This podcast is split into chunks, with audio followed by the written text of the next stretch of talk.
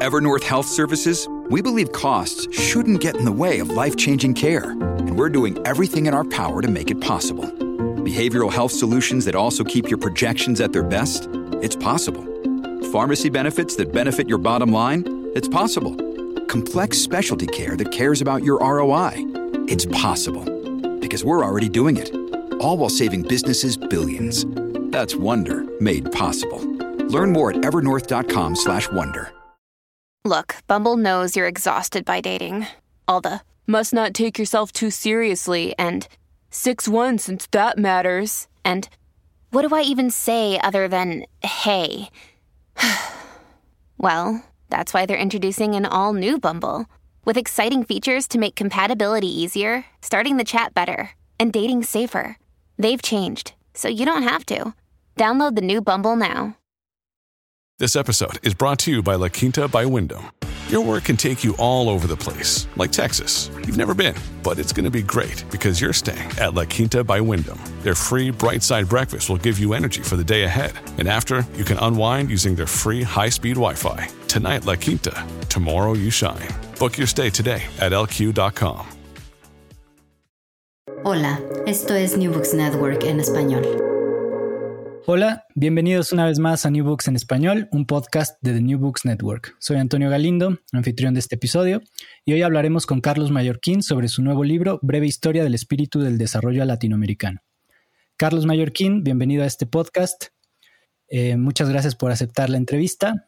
Me, gustaría saber un poco acerca de tu trayectoria intelectual y qué, qué te ha llevado a construir esta obra que hoy estamos, sobre la que estamos conversando.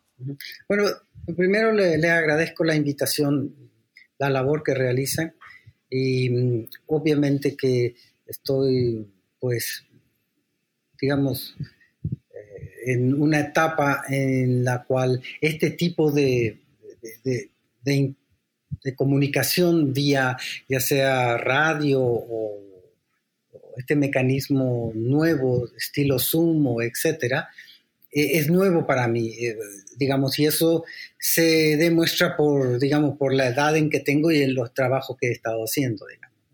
Entonces, yo soy, yo soy un profesor eh, universitario desde que inicié mi carrera en estas actividades, digamos. yo tengo más o menos, trabajé unos 25 años en la Universidad Benemérita Autónoma de Puebla, en los últimos 12 años, después me mudé a Zacatecas y estoy trabajando en la Universidad Autónoma de Zacatecas, adscrito a un centro de investigación que se llama Centro de Estudios al Desarrollo.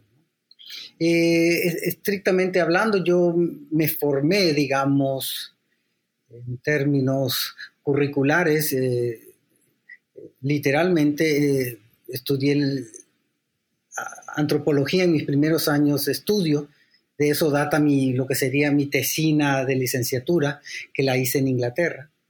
Y después hice en Inglaterra también una maestría en ciencias políticas y economía, donde bueno, ya me surgieron una serie de dudas sobre el vocabulario o la narrativa occidental sobre nuestros pueblos, sobre lo que hoy llamo la periferia eh, digamos, del mundo, en, en, esta dicotomía que subraya Previs entre centro y periferia, entre países industriales, puramente hablando, y países que se introducen en el mercado internacional comercial a través de un, una serie de productos eh, sin, sin, ninguna transformación, ninguna tecnología. Entonces, en esta dicotomía centro-periferia, digamos, es que yo empecé a, a repensar mi propia construcción personal, eh, intelectual, digamos, ¿no?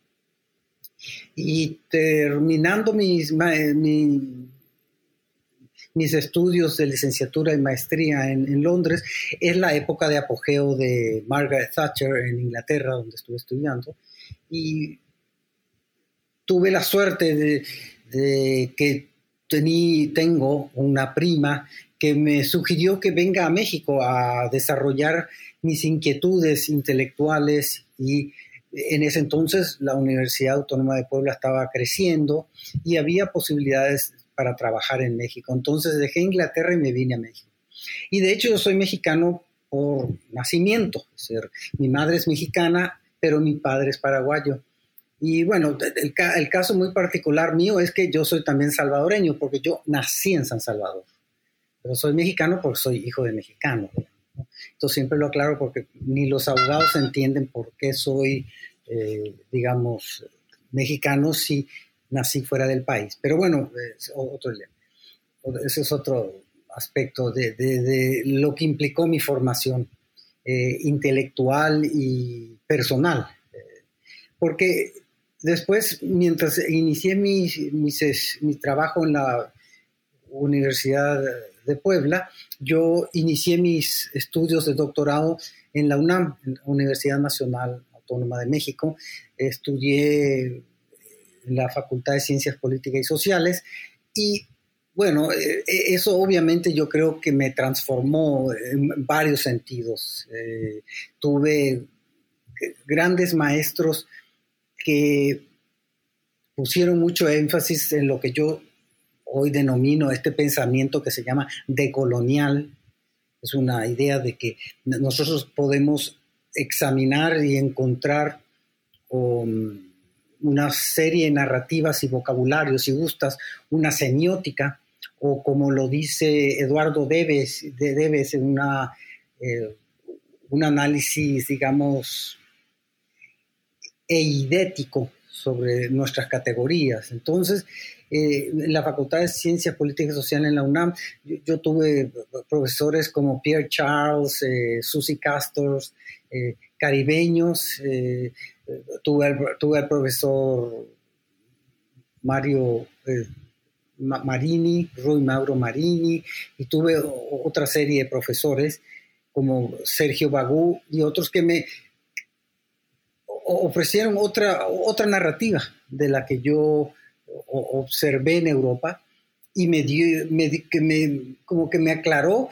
el provincialismo en que vive Europa, cerrado en sí mismo, eh, sin entender, porque no leen o no intentan entender o leer idiomas alternos a los suyos. Y me di a estudiar precisamente la manera en que estos saberes llegan a América Latina. Y estrictamente en América Latina lo que empecé a estudiar fueron, eh, digamos, los pensadores latinoamericanos. Y en ese sentido, pensadores en un sentido muy general, digamos. Eh, por ejemplo, la obra de Eduardo Deves, que ya he señalado, es una obra, digamos, enciclopédica. Yo me centré en dos o tres autores y sigo en eso, eh, que burdamente se les puede decir economistas, pero la economía, como desarrollaré más adelante, tiene una, eh, digamos, estructura eh, narrativa, argumentativa, muy distinta a lo que se entiende hoy en día, especialmente por los últimos 25 años, por economía, que es la que reciben todos los jóvenes. Y desafortunadamente la noción de economía en el pensamiento económico latinoamericano tiene todo otras condiciones de existencia. Y así es que eh, mi doctorado lo realicé eh, sobre un examen de la obra de un brasileño que se llama Celso Furtado. Y ahí está eh, la, biografía que realicé intelectual sobre Celso Furtado. Y desde entonces, pues he estado, digamos, profundizando en todos estos vocabularios latinoamericanos. Y aquí tiene mucho que ver, obviamente, después eh, los exámenes que he realizado sobre otros latinoamericanos que se presentan en el libro y en otros de reciente data, que forman parte, yo diría, de una trilogía. El libro que tú me amablemente me estás dando la oportunidad de exponer o discutir o, digamos, hacer público, digamos, eh, es parte de de recientes libros. Uno de ellos, eh, digamos, se, dice América Latina y su teoría, y el otro habla de relatos contados desde la periferia. Entonces, este libro forma como una trilogía en el sentido de que eh, eh, encierra todo un periodo que, de ciertos autores en particular, donde encontramos la discusión sobre algo que hoy en día se, se contrapone al pensamiento, lo que se llama burdamente neoliberal, que se llama un retorno al pensamiento de Celso Furtado y de Raúl Previch, eh, del estructuralismo, entonces que se llama neoestructuralismo. Entonces, eh, esos aspectos de esos otros libros también señalan la, la, la, inclusión de considerar a otros autores como eh, Osvaldo Sunkel, que es parte ya de una generación ya, eh, digamos, final de lo que fue la gran época de oro. En América Latina ah, se puede hablar de una época de oro en economía, cuando después de la Segunda Guerra Mundial, em, las Naciones Unidas eh, creó una serie de comisiones económicas para el mundo para, digamos, reconstruir Europa devastada. En América Latina, entonces, se pusieron, lograron ponerse de acuerdo varios gobiernos para crear una comisión económica para América Latina. Toda América Latina como que logró derrotar los impedimentos por parte de Estados Unidos de crear una comisión económica para América Latina. Eh, todos los gobiernos, como que la mayoría se puso de acuerdo de, de, construir esta comisión con el objetivo de dar apoyo técnico para lo que sería la transformación para lo que sería el crecimiento o, lo que, o el desarrollo de las naciones. Y eh, entonces la época de la, después de la Segunda Guerra Mundial hace factible eh, la incorporación no solamente de este instituto, digamos, mundial de Naciones Unidas, sino que también generó fuerza suficiente para que en varios países de América Latina se reconstruyan las carreras de economía, por ejemplo. Por ejemplo, en México la carrera formalmente de economía obtiene su, propia facultad a partir del año 1946. Antes estaba bajo la facultad de Derecho. Entonces, eh, el caso, digamos, único en América Latina como facultad de economía fue Buenos Aires. Eh, ya para el 1918 Argentina tenía una facultad de economía y tal vez tenía una de las facultades de economía eh, de, mayores logros con respecto a los países anglosajones, con respecto al pensamiento que yo llamo occidéntrico. el, nivel de, de, discusiones que se dan en la Facultad de Economía mm, Argentina, con mucho influjo de pensadores, economistas y matemáticos italianos, es la que forma a alguien como Raúl Previs, por ejemplo.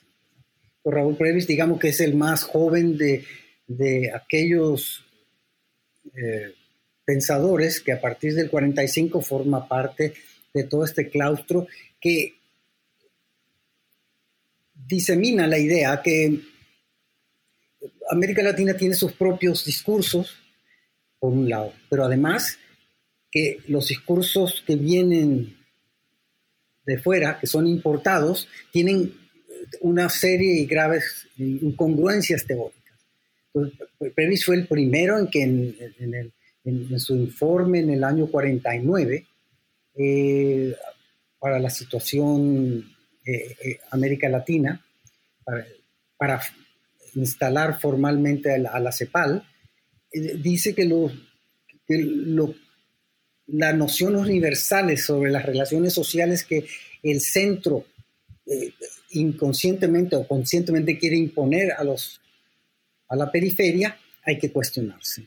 Pero esto no es solamente una idea por Previs. Eh, eh, Cosío Villegas en México, cuya amistad con Previs se, dio a partir de esa época, es similar. Cosío Villegas decía que, el discurso occidental verdaderamente no da cabida a, a las especificidades y particularidades de nuestra heterogeneidad.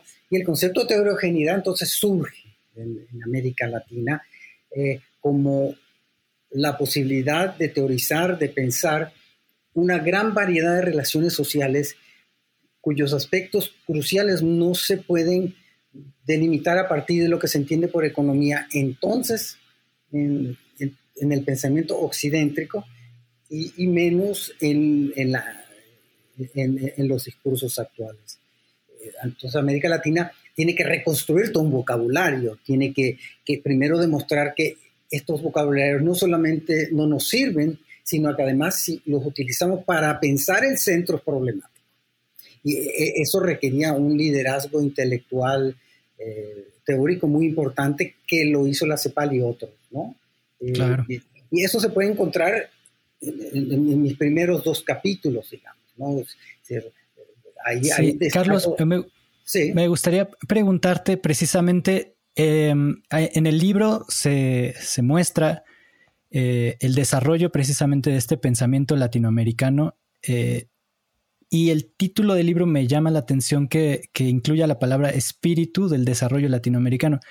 Y, me surge la duda de si ese espíritu eh, estaría cifrado en torno precisamente a las ideas del, estructuralismo latinoamericano. Eh, ¿Sería ese el espíritu del desarrollo desde América Latina?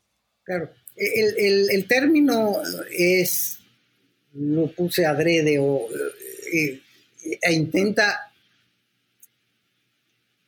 en cierta manera, intimidar a cierta estrategia o ciertas convenciones o ciertas perspectivas que analizan este surgimiento de este nuevo vocabulario sobre la economía a partir de supuestamente discursos que esta narrativa está cuestionando.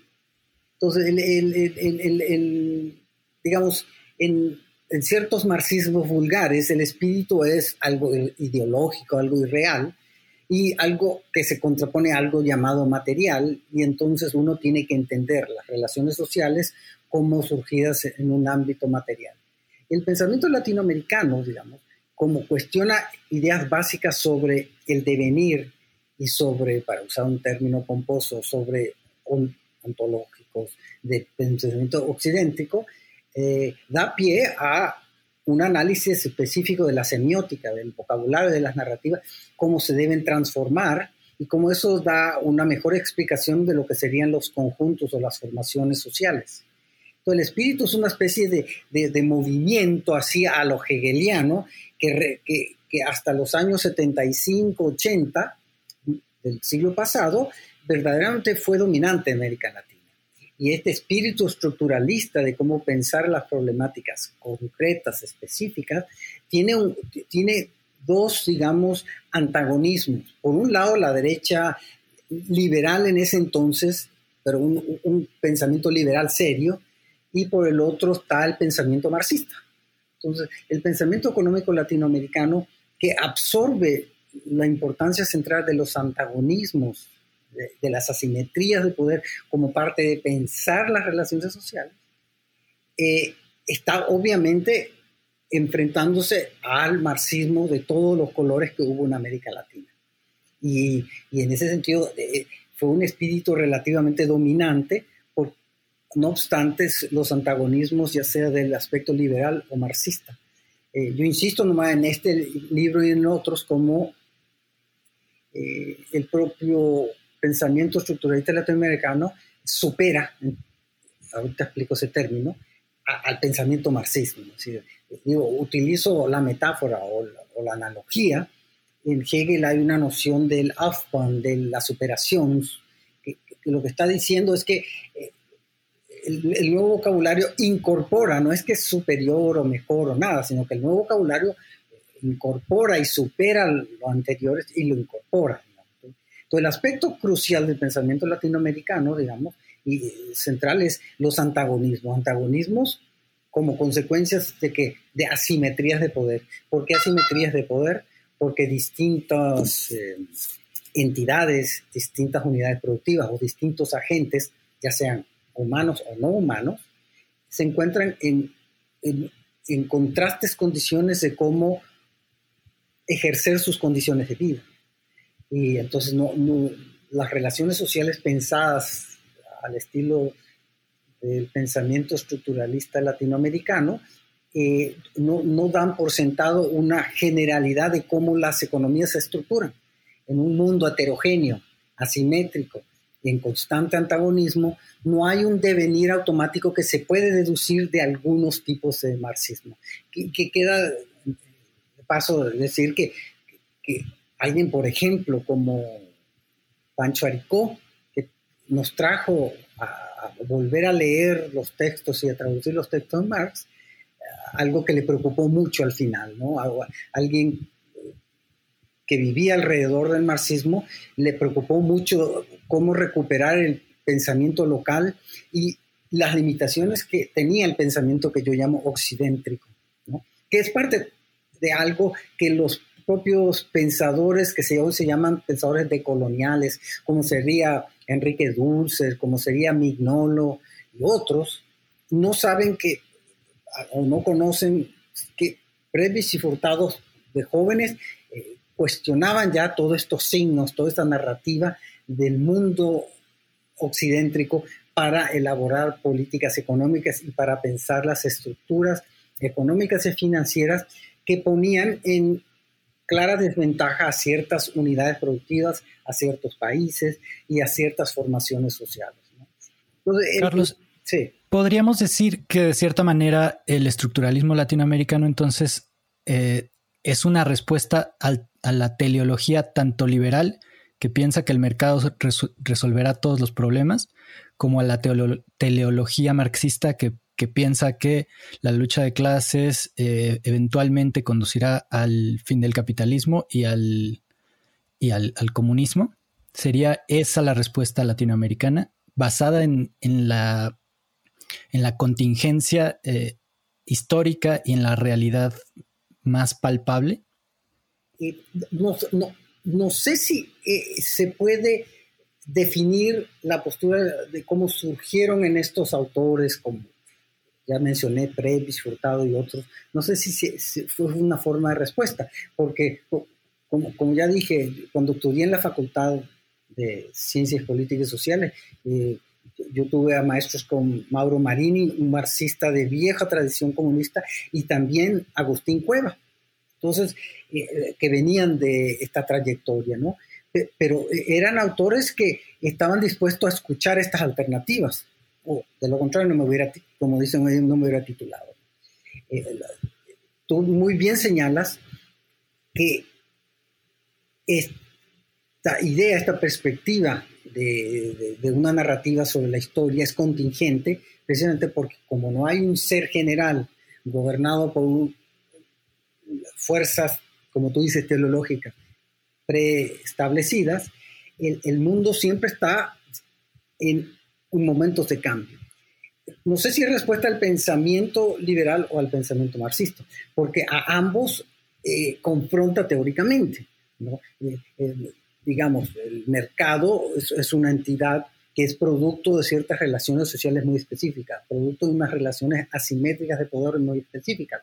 Las condiciones de existencia de los agentes es muy diversa y por lo tanto hablar de mercado en general tampoco sirve, porque lo paradójico, y esta es la respuesta vis a el marxismo, lo paradójico es que parte del vocabulario del estructuralismo latinoamericano es crear paradójicamente mercados. Entonces, e, es decir, ¿cómo, ¿cómo logras que entidades que no pueden comunicarse, que no pueden comerciar, que sí lo quieren hacer por cuenta propia, actúen en un conjunto dado de antemano como llamado un mercado. Porque para el pensamiento estructuralista latinoamericano, el mercado es finalmente un fenómeno que se puede explicar por las asimetrías de poder entre los distintos agentes productivos.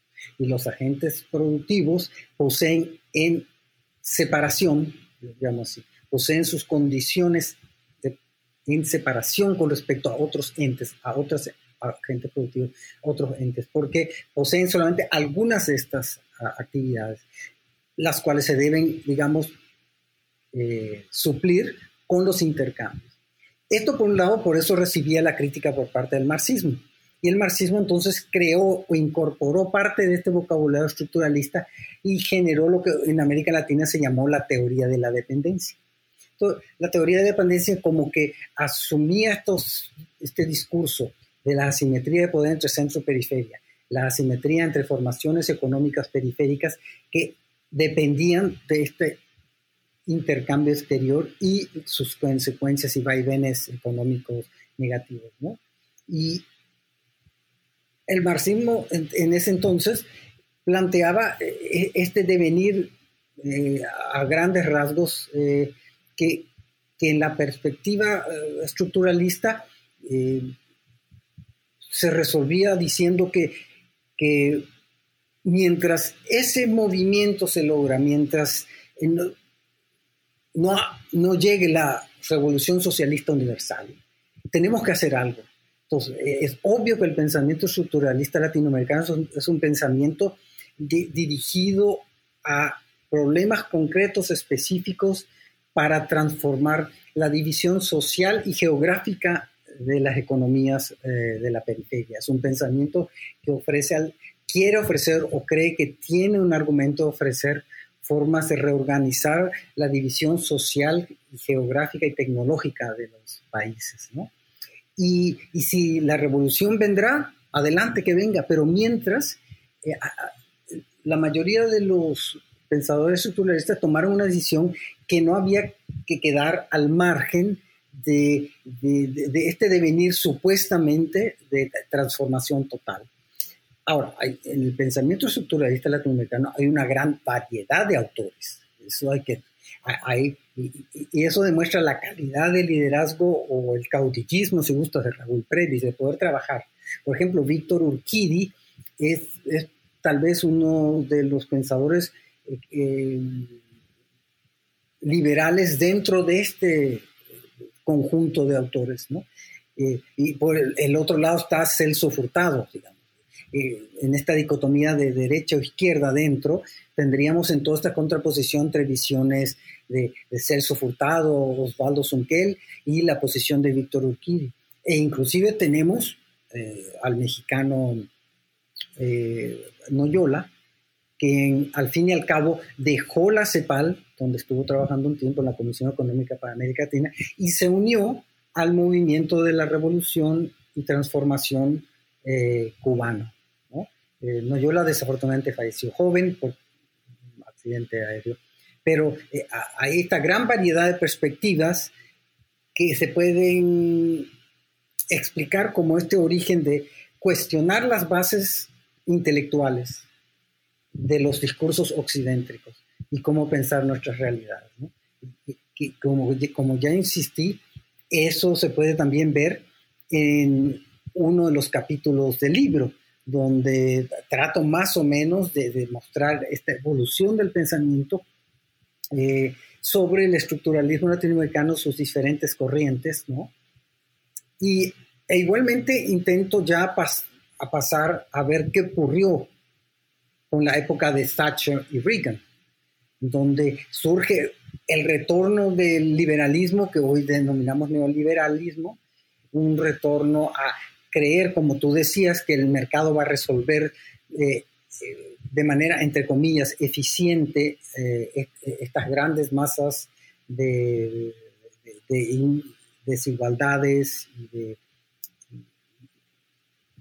y, asimetrías de poder vía la distribución del ingreso.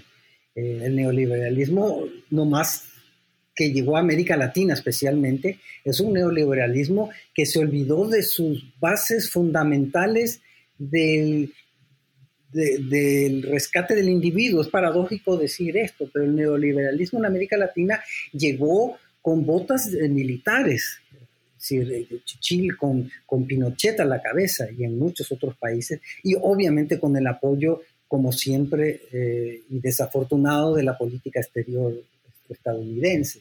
Entonces, el neoliberalismo es un liberalismo eh, truncado, pues, pero entonces eh, tiene aquí, acá hay una especie de capítulo que explica cómo la crítica del pensamiento neoliberal al estructuralismo está equivocada, pues, ¿no? Y, utilizando sus más importantes eh, críticos.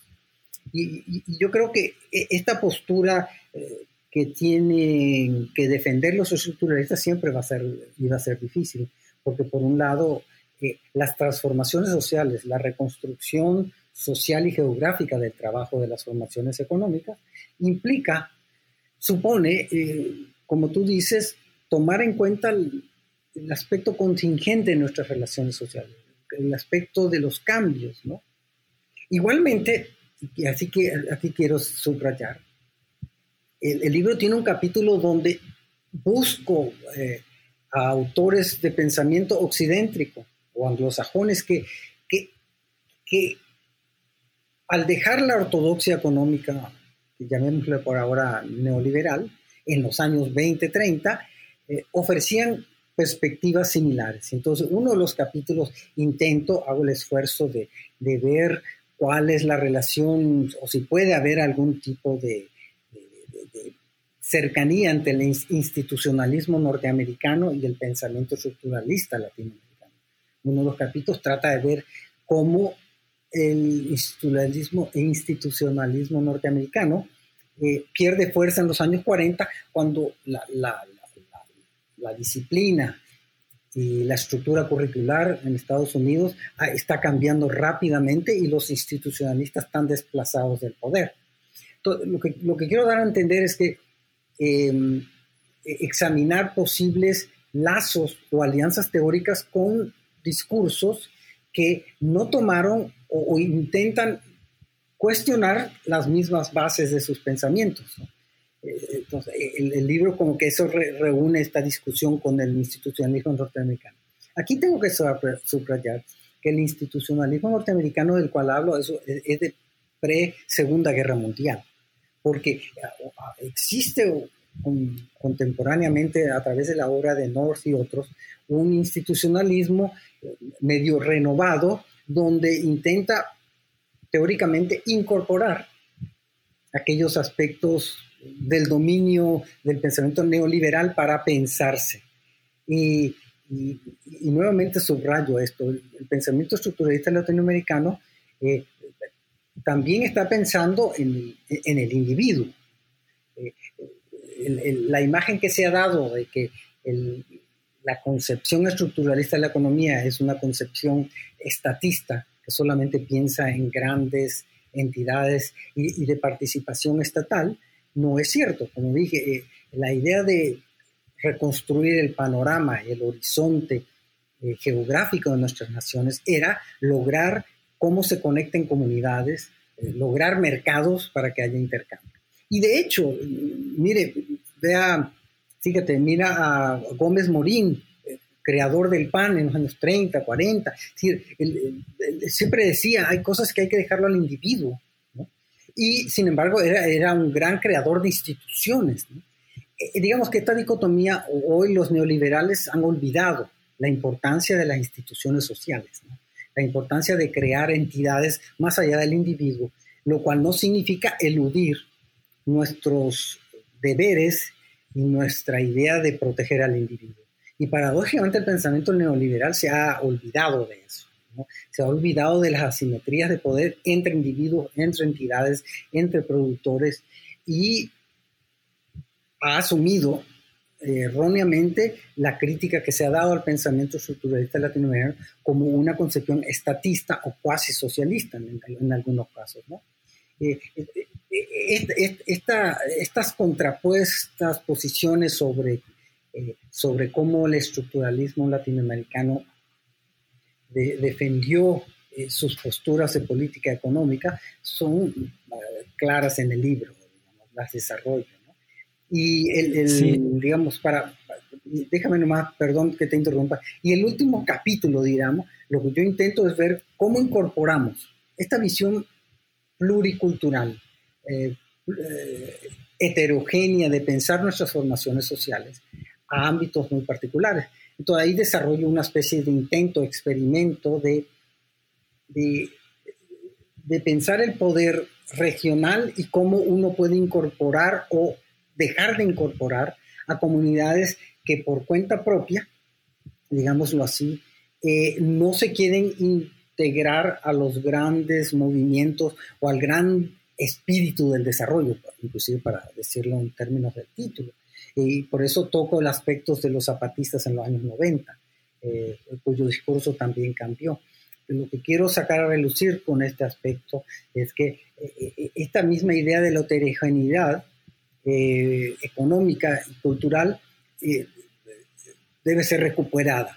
Es decir, en América Latina el único Estado que se ha comprometido, por lo menos retóricamente, a hablar de lo plurinacional es Bolivia. Eh, sin embargo, creo que muchos millones de muertos y nuestra revolución en México no nos ha acercado a pensar esta problemática. Ha habido una serie de políticas, ya sabemos después de Cárdenas, sobre que la integración del indígena, como la, ¿no? que, adolecen la capacidad a veces de, de pensar estas condiciones muy particulares de nuestra diversidad cultural y, política fundamental en el pensamiento estructuralista latinoamericano. Y, ya para terminar, porque te corté, de hecho, parte de la, pensar en la evolución de las economías latinoamericanas es que se crea, es, crear grandes mercados comunes, que, que, la CEPAL lo logró con Víctor Urquide en el 61, creando lo que se llamaba el mercado común centroamericano. Entonces, eran imágenes que se pensaban ya en los 50 al mismo tiempo que se pensaba la comunidad económica europea. Y cómo integramos o nos acercamos, como dirían hoy en día los del discurso de la integración regional, a la gran nación de, Bolívar. ¿Cómo, ¿Cómo, logramos incorporarnos con, dentro de nosotros? Y ya para terminar sobre esto, porque, perdón que te interrumpí, no, no me quiero olvidar algo elemental, sobre que la, ya dije que la CEPAL, por ejemplo, fue eh, obstaculizada sistemáticamente por las políticas gubernamentales eh, estadounidenses. Se logró porque, dada las confrontaciones inminentes entre, que parecían en ese entonces entre la Unión Soviética, eh, uno podía formar alianzas en Naciones Unidas. Y esto viene el caso que cuando al día siguiente que la Comisión Económica para América Latina fue constituida, Estados Unidos decidió crear lo que hoy está desbandado, la OEA.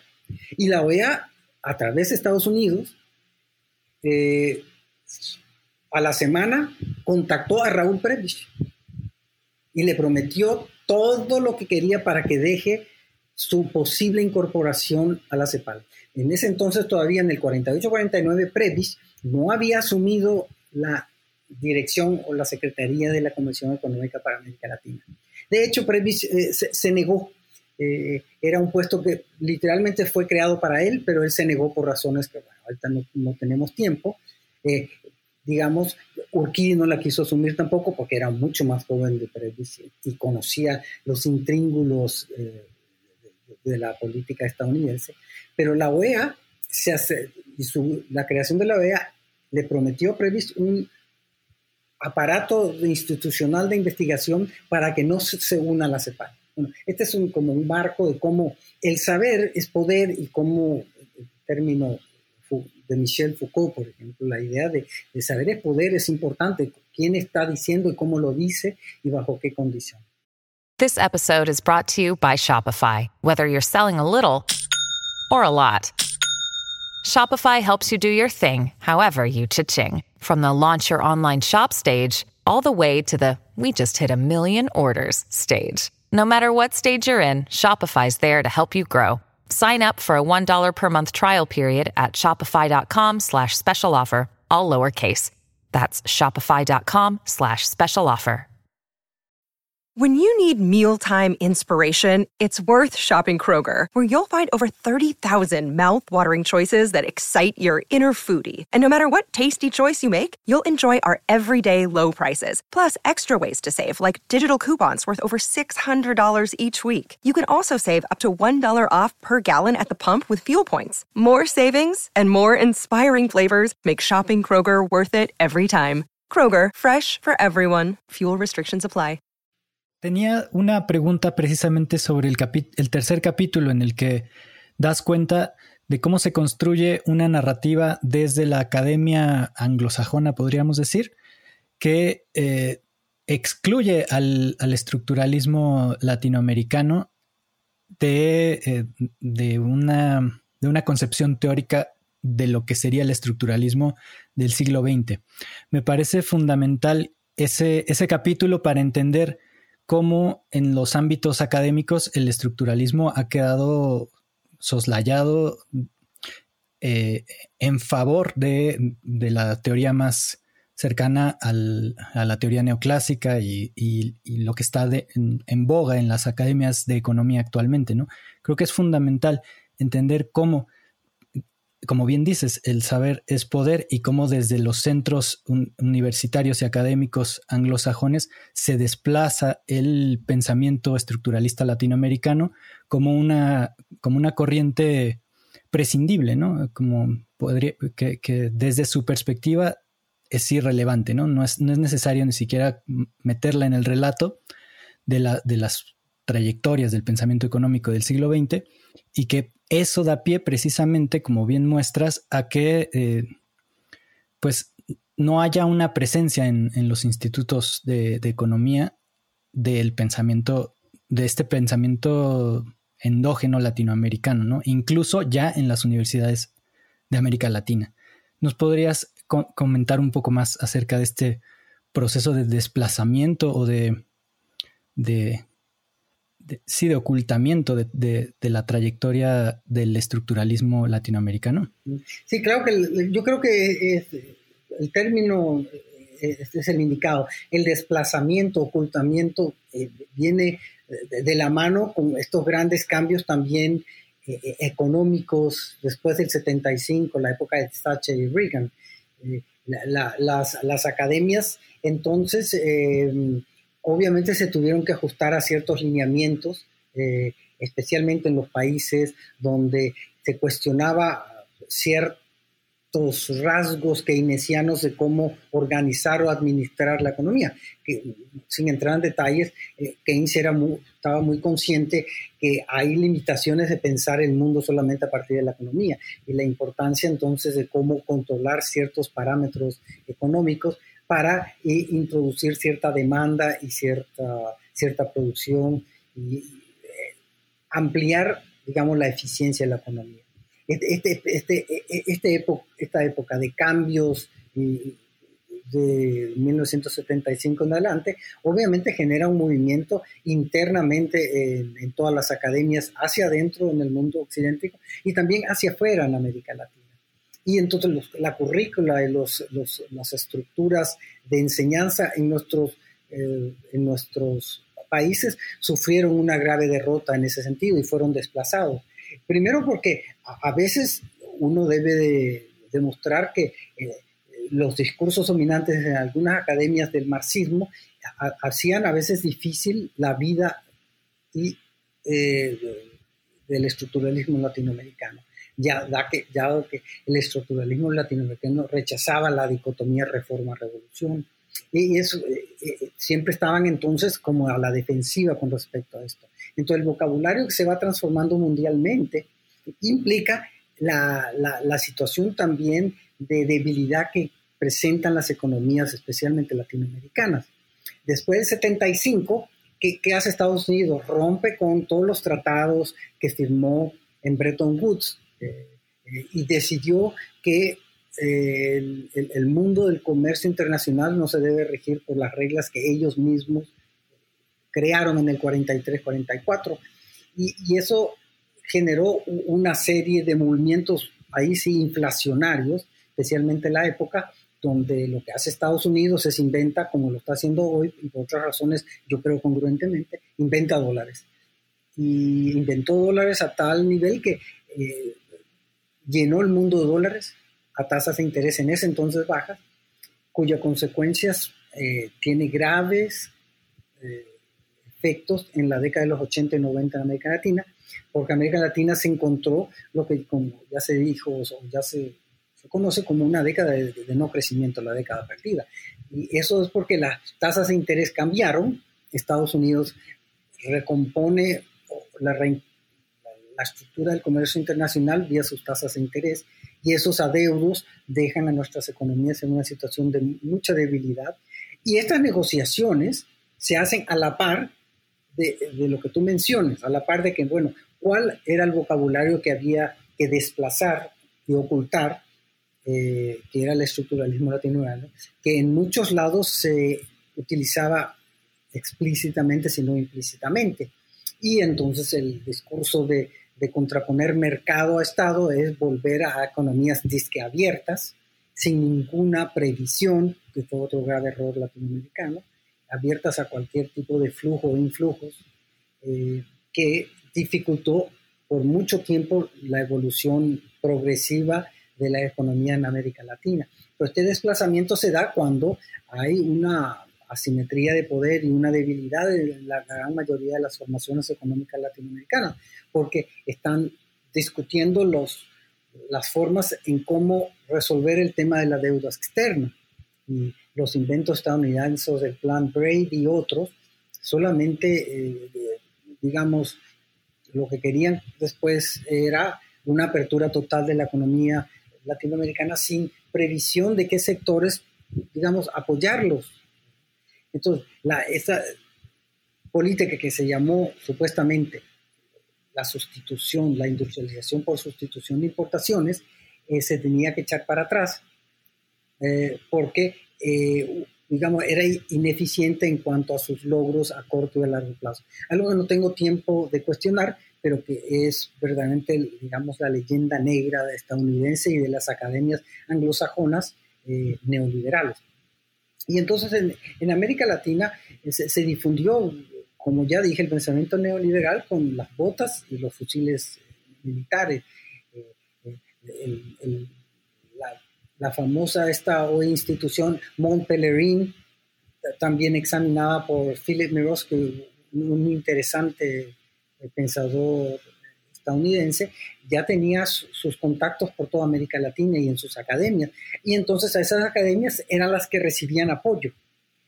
Y por otra parte, los estados financieros de nuestras naciones en América Latina tuvieron que reducir sus presupuestos y apoyo para pagar la deuda y así las, muchas de las academias eh, dejaron de pensar la economía en, en, aspectos de cómo reconstruir instituciones. literalmente en el fondo del pensamiento estructuralista es como reconstruir instituciones para que el individuo y, y, digamos, la comunidad económica obtenga un mayor logro y un mayor nivel de ingreso. Este desplazamiento entonces es un movimiento a grandes rasgos de, debilidades de la estructura contable financiera de nuestro gobierno. Hay, siempre un intento de recuperar este pensamiento y a eso se trata mucho de mi obra. Mi, mi trabajo, digamos, en lo, como ya señalé, esos tres libros, es recuperar cuál, cuáles fueron las respuestas del pensamiento eh, estructuralistas latinoamericanos ante estos cambios en el vocabulario. Eh, como, primero una historia de cómo sucedió, que es el capítulo que señalas, y después ver en específicos casos cómo eso transforma a pensadores que ofrecen liderazgo, eh, en, en en Furtado, en otros, ¿no? Siempre bajo este lema, digo, que hoy en día es mucho común, muy, común, mucho común de que, del pensamiento decolonial, pero los decolonialistas eh, no saben que, de eso hablaba Previs en los 40 y 50, y entre paréntesis, Cosío Villega, y entonces, parte entonces mi trabajo es eso, y eso, esos son mis cursos, los ofrezco en ese sentido, dar una especie de, es si gusta, es una arqueología. Eh, también a lo mejor lo voy a decir de una manera porque tengo el privilegio de estar en México. Algo que en América Latina es medio complejo entender. Digamos, eh, escribo contra lo que se, dice a grandes rasgos en México, escribo contra el malinchismo teórico. Si, los que no entienden eh, esto del pensamiento decolonial, aquí tenemos la figura elemental. Y lo digo en el sentido coloquial con que utilizamos ese término, porque hoy sabemos que los historiadores hoy han recuperado y han reconstruido, yo creo, hábilmente de la figura de la Malinche, y que, creo que es la adecuada, pero eh, estoy utilizando los términos de Ramos y Paz de los años 50 60, cuando analizan la cultura de lo que se entiende por malinchismo. Entonces, eh, digamos, como que mi trabajo es de construir el malinchismo teórico. Insisto teórico porque no es un tema de, personas o dónde naciste, menos yo que, que, soy salvadoreño, mexicano, paraguayo, etc. Es, es deconstruir el malinchismo teórico porque acá existen vocabularios para enfrentar y reorganizar las instituciones sociales. Carlos, pues muchas gracias por tu tiempo. Eh, por último, me gustaría preguntarte en qué proyectos estás trabajando actualmente, qué podremos esperar próximamente de tu pluma.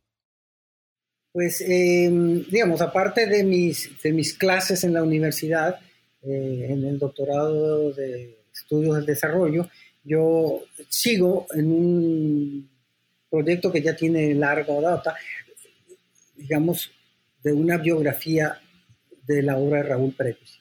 Eh, aunque su obra ahora está resurgiendo, yo quiero hacer una biografía global de su vida y obra y en eso trabajo actualmente. Partes de, este trabajo ya lo hizo, lo pueden encontrar en, mi libro Relatos desde la periferia, Relatos contados de la periferia. Ya se pueden ver partes de, de, esta investigación y estoy trabajando en eso. Quisiera poder terminar para el año próximo esta biografía sobre Raúl Pérez. Bueno, ojalá te haya sido útil esta plática. Muchísimas gracias por, por, la, por tu tiempo, por estar aquí en esta entrevista para nuestro podcast. Disfruté mucho la conversación y creo que sin duda eh, es indispensable revisar Breve Historia del Espíritu del Desarrollo Latinoamericano para pensar en, los, en las posibles salidas a las problemáticas que la pandemia incluso ha, ha traído a los países latinoamericanos y bueno, y al mundo en general, ¿no? Em, muchas gracias por escuchar New Books en español, un podcast de The New Books Network. Gracias por escuchar New Books Network en español.